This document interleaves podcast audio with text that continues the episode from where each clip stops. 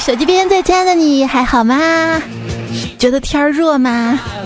欢迎你来收听段子来了，我就是齐刘海都热成条形码，妆都花成二维码的主播彩彩呀。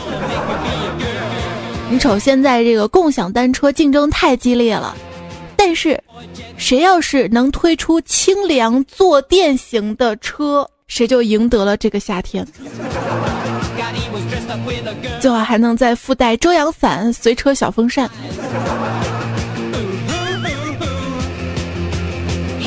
路上遇到一对情侣嘛，拉拉扯扯的，女孩总想挽着男孩胳膊，男孩嫌热，有点不耐烦。突然，女孩吼道：“热什么呀，热啊！晚上你搂着我的时候，你怎么不嫌热啊？”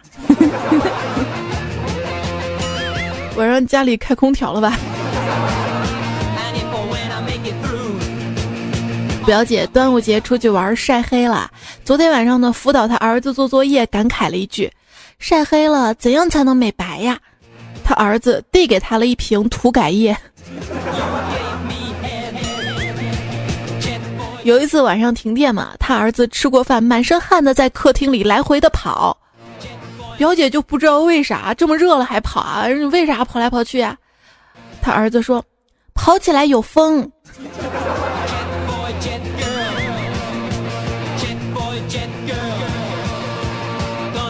你不知道心静自然凉吗？哎，你说既然心静自然凉，那夏天还用开空调吗？要的要的，不开空调心都静不下来。我们家空调坏了，找师傅来修。师傅问：“你们家是中央空调？”不，我们家我们家地方空调，都不在北京。你说我们家是中央？修空调的师傅爬在了十五楼的窗外，我赶紧跟他说：“哎，你们做这行的也挺危险的，要不这样吧，价格再便宜点儿，否则我就关窗户了。”是不是有点太残忍了？修空调的师傅走了，今夜微风拂过我的肌肤，夏夜的精灵在我耳边轻唱，嗡嗡嗡嗡嗡嗡，嗡嗡嗡嗡嗡嗡嗡！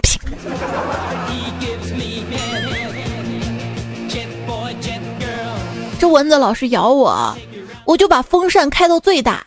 虽然蚊子还是要喝我的血，但老子要让它扛着大风飞过来喝，累死他们，让他们知道不付出就没有回报。哼！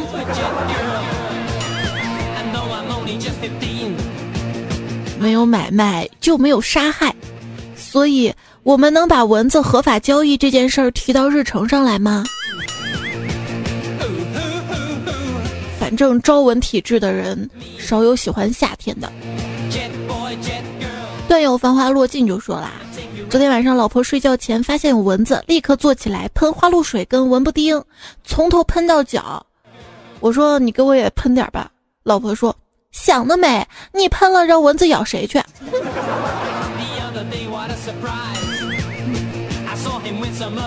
蚊子就钻到邻居家了呗。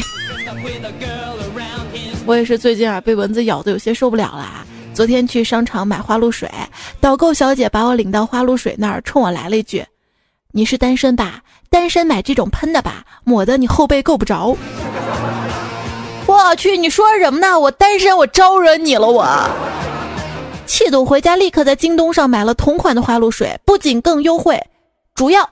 还别说，喷的用起来就是省事儿。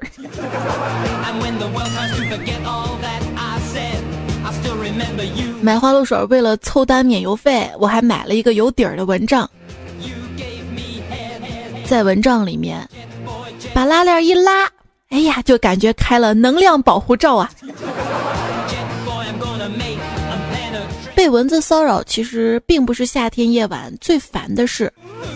夏天夜晚最烦最烦的事儿是，坐起来开灯，决定跟蚊子决一死战，还战败了。有时候想想，我自己那么厉害，那么高大威武，却打不过小小的蚊子。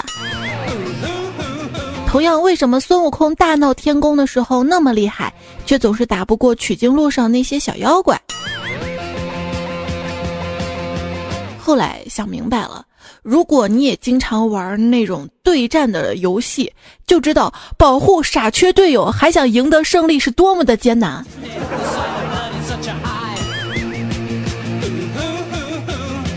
孙悟空啊，原来大闹天宫，可是为什么他从五指山出来之后，连个妖怪也打不过了呢？还有种说法，你账号被封五百年试试。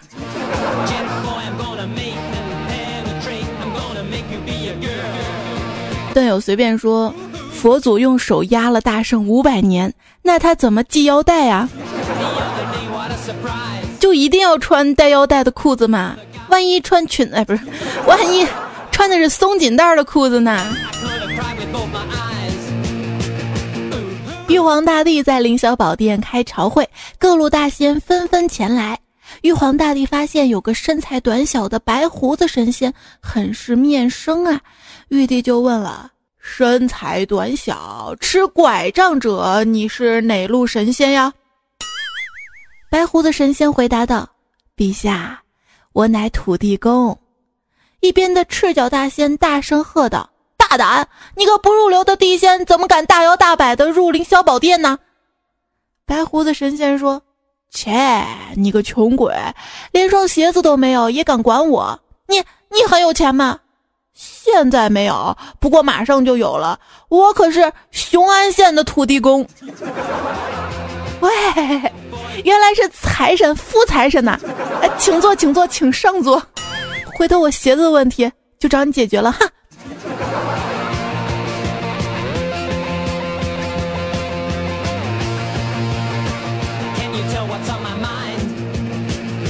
西天取经路上，一天，悟空对唐僧说。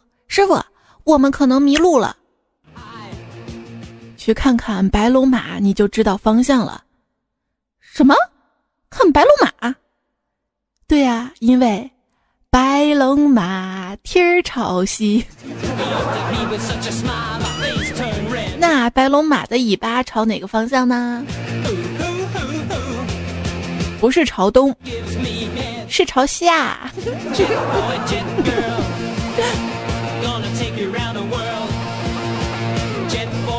唐僧说：“妖精士可杀不可辱，要吃就吃。你为何要跟贫僧一起洗澡呢？”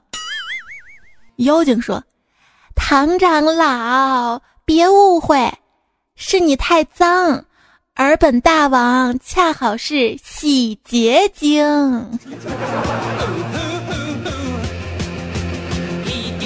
悟空说：“师傅，我偷看过你洗澡。”你，师傅，你怎么不去看大夫？你胡说什么呀你！我哪有病？师傅，你别不好意思。你，你，你说，你说我得了什么病？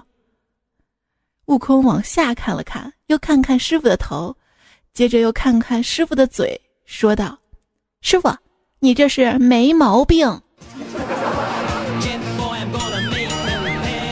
吓死是吓死为师我了。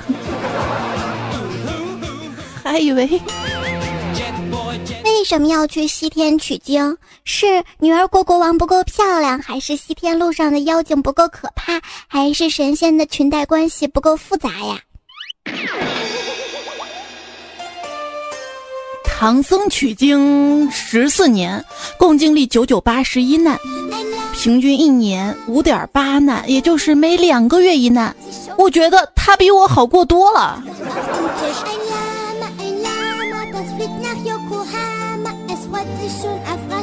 各位游客，这个山洞呢，就是当年唐僧师徒取经路上休息过的地方。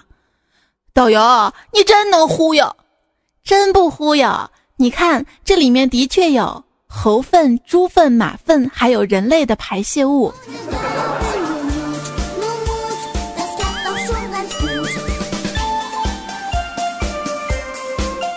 一个探险队在沙漠中迷失了数日，全队只剩下一瓶水。向导说：“我的错，我的错，我自罚三杯。”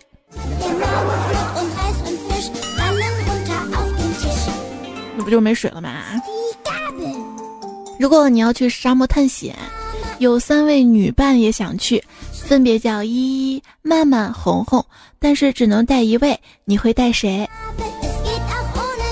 没有彩彩。我跟你说啊，当然是要带依依啦，因为依依带水啊。可是带了依依，最后你为什么还是死在了沙漠里呢？因为，因为你喝光你的水之后，想喝依依的，依依不舍呀。同样，另外一个沙漠的探险队，托尼、约翰、强森和杰克，沙漠里迷路了，最后只有托尼活了下来。为什么呢？因为托尼带水呀。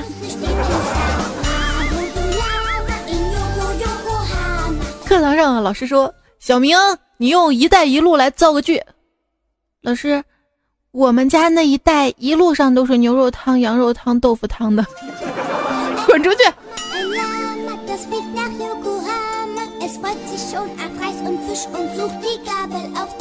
说明小明他家那块繁华，我们家因为我们家这个是新开的小区嘛，比较偏僻，一路上什么店也没有，但是唯一热闹红火的就是。小区门口的快递，什么快递都有。当然，我会选京东，因为京东的是最方便的、最快的。老师分别找来了四位学生，给他们一些钱，让他们各自买一样东西来填满教室。第一位学生买回了一车稻草，然而教室远远没有被填满。第二个学生买回了一堆泡沫，依然没有办法填满。第三位学生买回了一根蜡烛，烛光闪亮，却总有阴影。只有第四位学生买回了一碗螺蛳粉儿。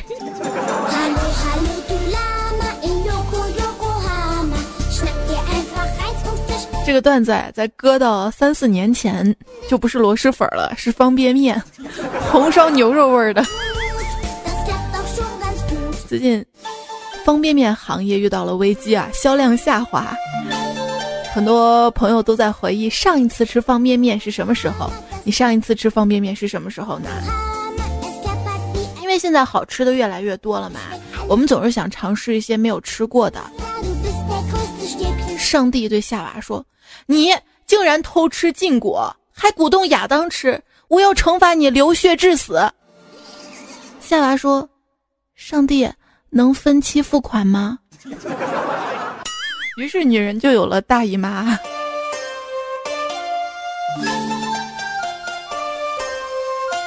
说到分期的一个故事啊，有一个农民给地主打工，地主说：“我给你每个月一担米。”农民说：“我有个大胆的想法，你给我第一天一颗米，第二天两颗，第三天四颗，第五天八颗，后面全部翻一倍。”地主想，这农民傻了吧？要这么少就答应了。后来啊，农民坚持了十天，终于饿死了。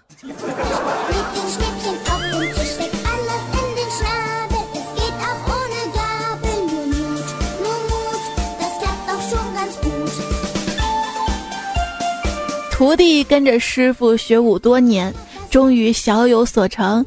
徒弟要求下山，师傅语重心长地说：“徒儿。”想要下山，为是要考验你，给你一把斧头。如果你能在三天之内把柴房装满柴，那你就可以下山了。徒弟很高兴，接过斧子去砍柴去了。在一边的师娘就问了：“哎，你让他砍柴是考验他哪方面的功力呀？”师傅慢悠悠地说：“马上过冬了，我怕这小子下山之后我们没柴烧。”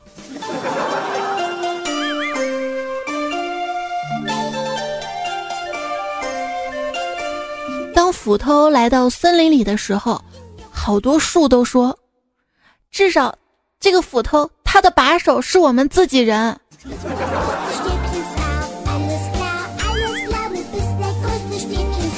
那金斧头、银斧头呢？昨天我一不小心就把斧头掉进了河里，后来河神浮出水面，拿出了一把金斧头、一把银斧头和一把铁斧头，问我掉的是哪一把。我说是铁斧头，结果河神把三把斧头都送给了我。回家想到自己也老大不小了，老婆还没有着落，于是今天我带着京东网购的女朋友来到了河边，将她掉到了河里。后来河神浮出水面，对我说了一声谢谢。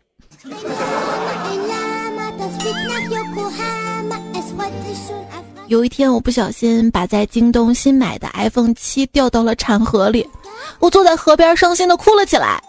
河神听到了哭声，特别可怜我啊，从河里拿出了 iPhone 6s，问是不是我的，我说不是，又拿出了 iPhone SE，问是不是我的，我说不是，最后他拿出了 iPhone 七，我说是的。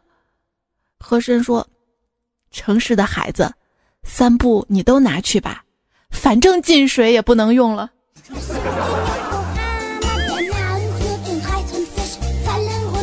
我们京东有保修的。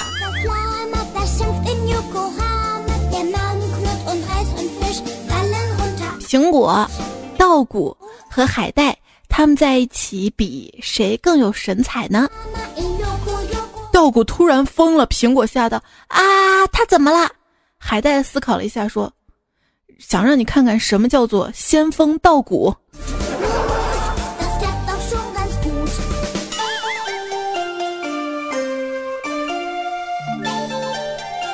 是夜，宁采臣跟聂小倩在一座神庙里。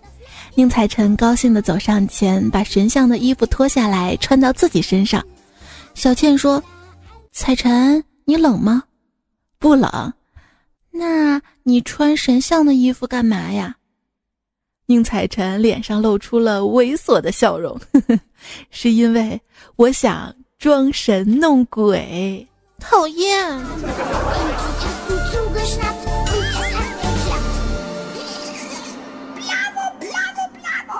还有一位跟他差不多的人物啊，就是很久之前，在西湖边上住着一位草莽英雄，他叫许仙。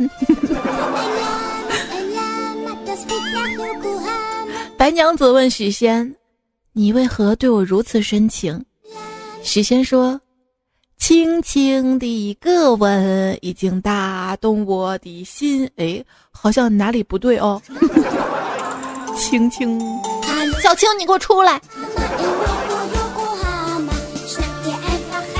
更有 tears 说，我在逛金山寺的时候，突然想到，既然小青简称叫小青，那考虑到对仗工整跟系统的完整性，姐姐白素贞是不是应该简称大白呢？挺暖的，可以有。许仙愤怒地站在雷峰塔前，恨不能杀了法海。许仙大骂道：“法海，你个老秃驴，你放了我娘子！”法海说：“阿弥陀佛，许施主，你是人，他是蛇妖，人和妖是不能结合的。”许仙更激动了：“你放屁！别以为我什么都不懂，人和妖不能结合，人妖是怎么来的？”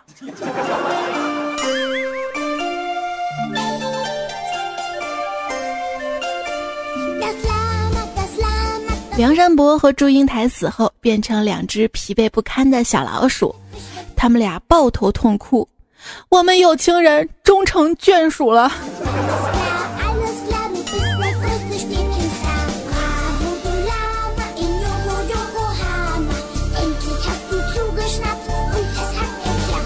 大荒之年。财主张老三收留了四个逃荒的女人，不久之后，四个女人同时做了财主的妾室。财主大摆宴席，宴席之上有个算命的先生送了真言两句：“四位夫人花中仙，一片两片三四片。”财主高兴啊，送算命先生纹银十两。然而半个月之后，财主的四个小妾把他的万贯家财全部卷走，财主这才想起算命先生的话。一拍大腿说道：“我勒个去！原来算命先生早就给我暗示了，他们是一片、两片、三四片，都是骗子的骗呀！我怎么那么笨呐？”只见武松抱起老虎一甩，老虎吧唧一声贴到墙上，成了壁虎。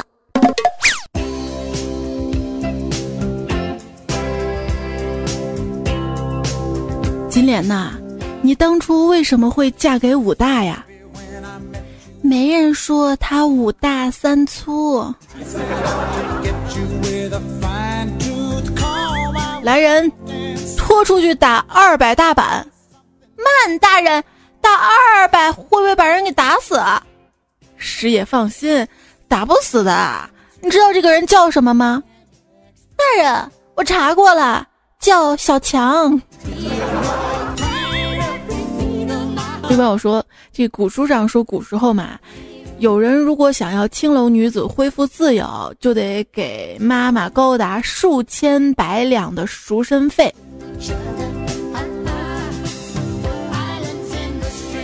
现在不也是一样的吗？昨天。为了女朋友的自由，我给我未来丈母娘十万作为赎身费呢。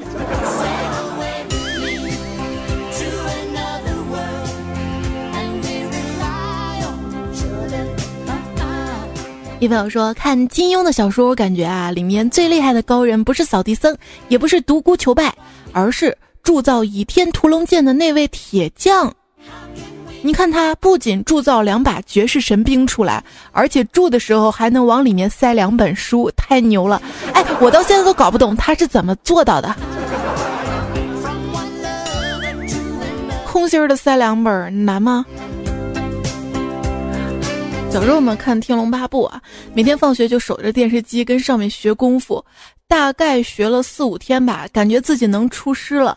一天放学，跟几个小伙伴拿木棍玩角色扮演，然后我就开始乔峰附体，打了一个出招的姿势，用力憋住气，然后让他们用木棍使劲的打我。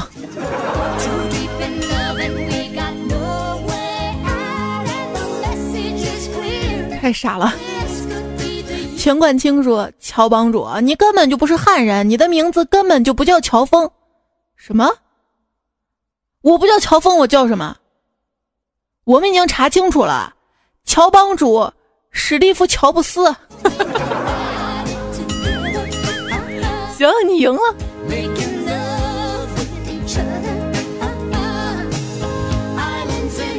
一个美国人和一个俄国人在讨论言论自由。美国人说：“我们可以自由的骂我们国家的总统。”俄罗斯人呢说。这算什么呀？我们也可以自由的骂美国总统。一个中国人听见了，笑着说：“你在美国能自由的骂总统很不错，可是你敢公开夸他吗？”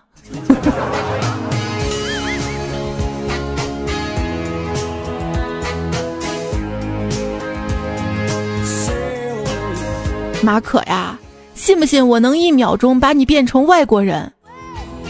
别开玩笑了，这怎么可能？呵呵呵呵。经纪人笑着递给他了一个菠萝，马可波罗。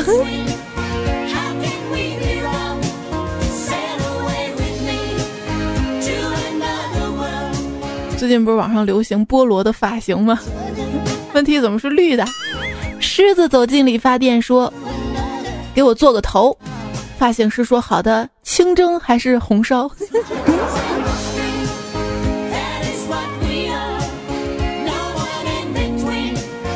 《子不语》这本书里讲了一个道士头顶没有头发，原理就好像草坪经过常有人走的地方就没有草，因为修炼到了一定的境界，元神要从头顶出去，元神踩呀踩呀就把那儿的头发踩没了。当时我真的没想到秃也能秃的那么玄幻啊！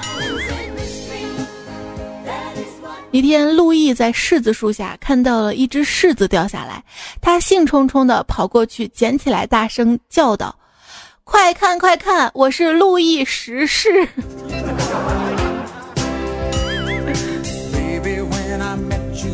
段友命令说，一个人生活久了，经常拎着板凳儿到楼下的花坛前，端着杯子喝白开水，闲着没事儿就坐在门口的小槐树下听段子。哎呦，还蛮悠闲呐，听段子嘛，手里捏这个收音机。杯子就搁跟前儿，独自傻笑着偷乐，沉醉其中。那天背后突然一哥们儿猛喊我名字，我抽筋似的回了个头，手里的手机不幸就掉到杯子里，惊得我喊出：“我勒个去！”我那哥们儿走到背后，暖暖的说了一句：“哎，你说我之前咋没发现手机放杯子里有重低音的效果嘞？”好家伙，我也是一脸黑线的冲他微微一笑，也只能了。大家就别模仿了啊！呃，如果你有防水的手机，可以一试。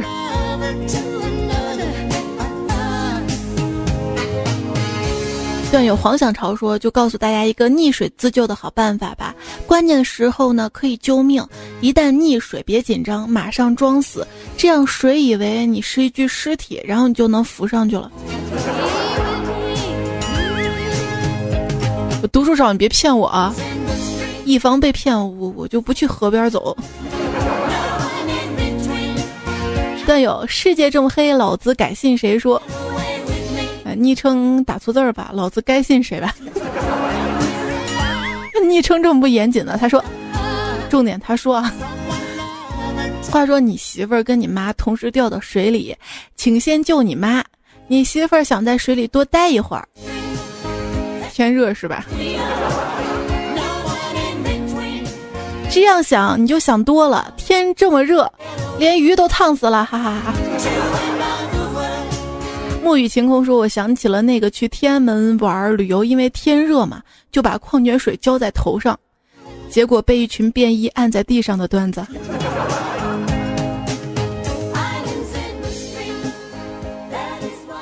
梦中的现实呢？说：“哎呦，派个人上天看看到底是哪儿着火了？天咋这么热呢？哦，原来是玉帝跟神仙们在吃烧烤呢。”就是我说怎么凌霄宝殿那个地上全是烟气儿，原来吃烧烤呢。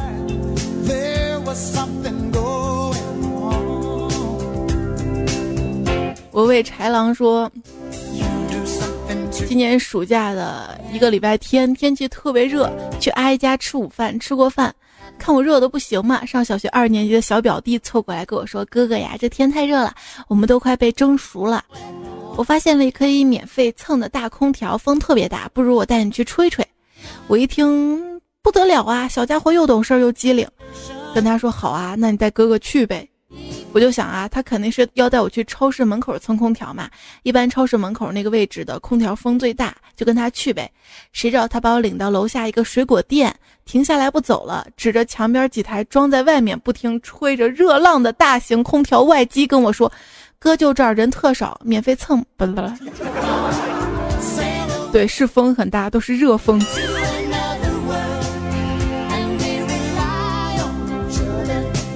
俏俏说：“夏天的人啊，果然容易犯懒啊。一天早上，老妈去叫我早起锻炼身体，发现我已经不在床上了，还以为我自觉去锻炼了。来到客厅才发现我穿着大裤衩子，四仰八叉躺在沙发上。老妈问我怎么不在床上睡呀？我迷迷糊糊说，貌似晚上起夜上厕所回来被茶几绊了一跤，就摔在沙发上了，懒得爬起来，就直接睡沙发上了。”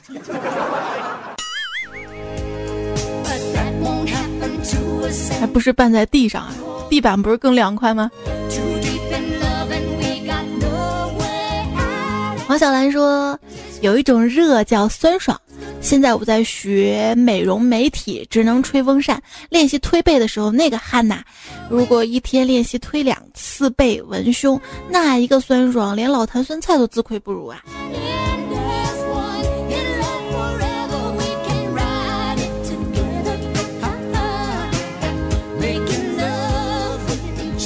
不觉得有些男生夏天热了后背出汗，那个汗是一个桃心样的形状，特别令人心动吗？又听说这不快夏天了嘛，腰上那一块大腹肌不好意思再露出来，所以决定节食减肥，一天只吃早午饭。我把这个决定告诉姐姐之后，我说姐，我已经节食一个星期了。姐姐说有效果吗？还看不出来，要是发现没有瘦，你就赶紧吃回去，不然多冤枉啊！不吃也胖。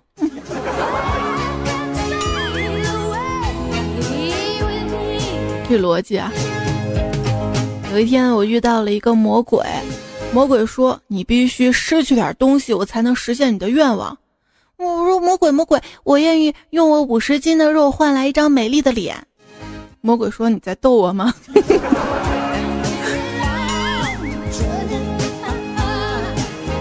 段友太祖元皇帝说：“第一次留言，我最早是调调的粉丝，那个时候他老说调小彩，遗憾他没得手。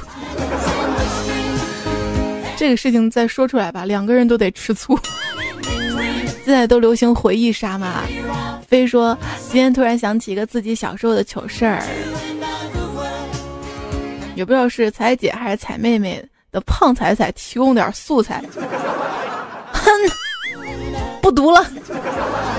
就是记得小时候有一次啊，吃大大泡泡糖，就对八零后儿时记忆那种嚼完无聊就拿在手里当那个橡皮泥玩，玩着玩不知道咋就把泡泡糖拉长粘在自己头发上缠来人，觉得挺好玩的。我等我拿下来的时候惨了，怎么也弄不下，急得我赶紧找老妈，老妈没办法找来剪子帮我剪头发。你知不知道剪完那个丑啊，最后直接去理发店推了光头，回家都丑哭了自己呀。当初决定不读你留言是对的，因为你真的一段话一个标点符号都没有啊。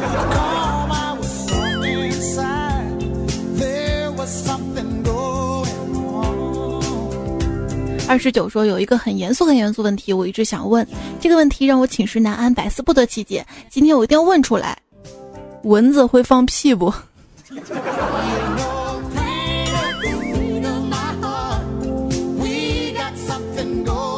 就算它会放又咋地？又不臭你。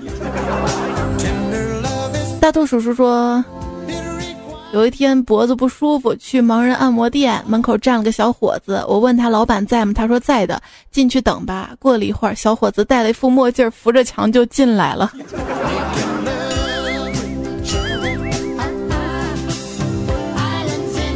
风说晚上靠在床上。只是拿手机看新闻，另一只手若无其事的在脖子上抹来抹去。突然，我有个惊人的发现：原来人手指上的指纹真正的作用是增大与皮肤的摩擦力，便于更好的搓泥呀！猜猜你是我机智吧？知道真相，我的眼泪掉下来呀！那也得前提你有汗，你知道吗？就跟我现在录节目，这小房子啊，关着门，关着窗，胸口上那个汗一搓也能搓出来。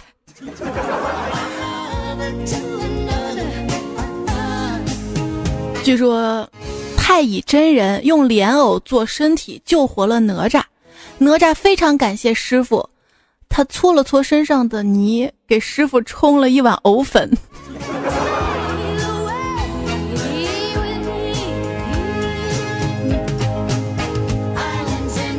一笑奈何说：“彩呀，我才十三岁，但是听你节目已经一年多了。第一次给你评论，我换了三个手机，每个手机都有你的声音，求你读一下吧。”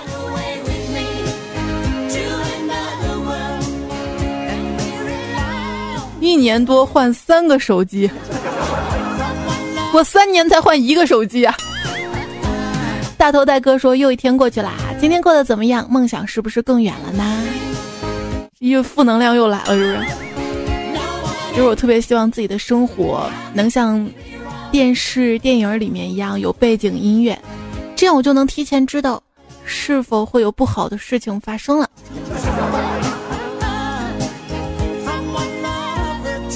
段友我叫巴图说：“仔仔姐听你节目快半年啦，今天我的两条狗狗死了，非常伤心。他俩才两个月，我想让更多人知道他俩来过这个世界上。他俩名字叫托尼贝尔。”我觉得你是想让更多人知道，你不会养狗，两个月就养死了。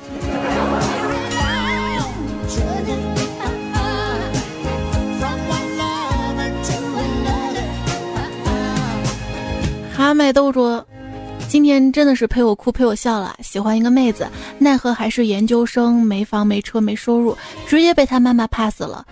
当真我是在最没能力的时候遇到爱情啊。是啊，我们都羡慕曲筱绡，梦想做安迪，可是现实我们都要像关雎尔一样拼命的努力，而实际上我们都是傻的跟邱莹莹一样，最后被生活逼成了樊胜美啊。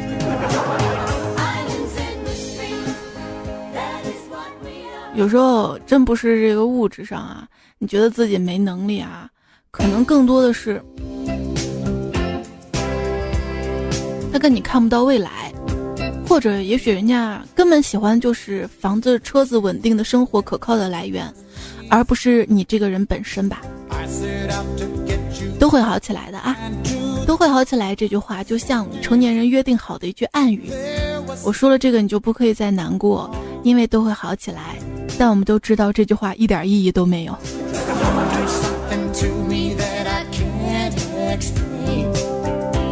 这位叫结尾若能厮守的朋友说。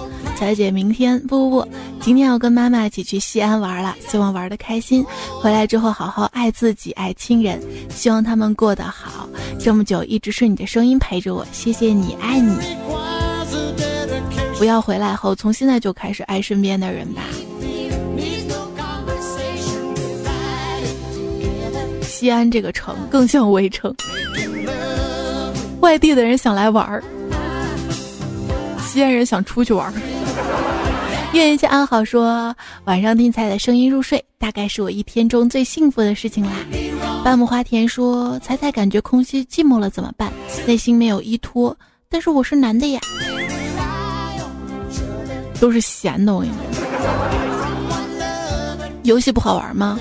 漫画书不好看吗？电影不好看吗？段子不好听吗？还空虚寂寞。B U R B U S U 说什么时候中间那个小人的声音换成迷你彩就好了？我在慢慢等他长大，你能等到吗？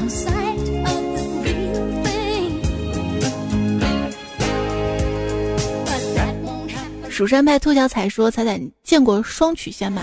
两个都是弯的，却还是不可能有交集。”中华说：“好久没听了，大一的生活真累，感觉上了大一到现在真的好累好累啊！每天事情都好多，而且离家好远，一般三天短假都不能回去。哎，大一应该是属于蛮想家的，到大二、大三、大四之后，我到大四连过年都没回家了。”幺六九七七说：“我刚刚听完你去年端午节的段子，你还翻去年的粽子，咱俩有一拼呢。明天会更好。说在四川粽子里放花椒很正常，我们大家都放了，你竟然说竟然？可是，一位叫四川广元的彩迷，他说我作为四川人，居然没有吃过放花椒的粽子。你们俩谁是假的？时间可以不再重来说。”难道其他地方粽子里是不放花椒的吗？啊，长见识了。我们这儿的粽子放枣啊、红豆啊。然而我喜欢吃肉的。不不不，不是那个谁说，我是把冰箱里去年冻的粽子拿出来吃了，没坏，彩彩可以吃的，快去捡回来。可是我冻的那个是前年的。我要吃新鲜的。还是二十九说端午小假期过去了，有个坏消息跟好消息。好消息是下一次放假是国庆跟中秋连放八天哟。坏消息是没错，下次要等到国庆了。可是我们有，我们有上半年最大的网购狂欢节呀，跨度之大，六月一号到六月十八号。京东，别忘了点击间泡泡条，直达六幺八京东主会场，更多惊喜和优惠。另外呢，也记得通过泡泡条链接下单后晒图给我的微信公众号对话框发过来，有机会获得一百元的京东一卡。谢谢京东对本期节目的大力支持赞助，也谢谢你的聆听守候。感谢这一期原创跟提供段子的朋友：三胖叔叔、短之兽、狂欢是一个人的孤单、徐翔宇每天很开心哦，陆未眠、朗行天下、梦巴黎二十九、地府小白、画面妖僧、大脑袋刀客那个小妖铺、迟一言、善财神。好冉冉，企鹅香香长，周周每日作息侠，健身葡萄，米国队长。感谢最近两期的沙发，陈柳活捉一只大姐姐，时光总后知后觉，蝴蝶结，巴拉巴拉乱码，布鲁斯丁新彩，谢谢你们。今天节目就到这里了哈，下期节目我们不见不散喽，拜拜。左冷禅费尽千辛万苦拿到辟邪剑谱，打开以后第一页写着：上上下下左左右右 B A B A，你将获得三十条命。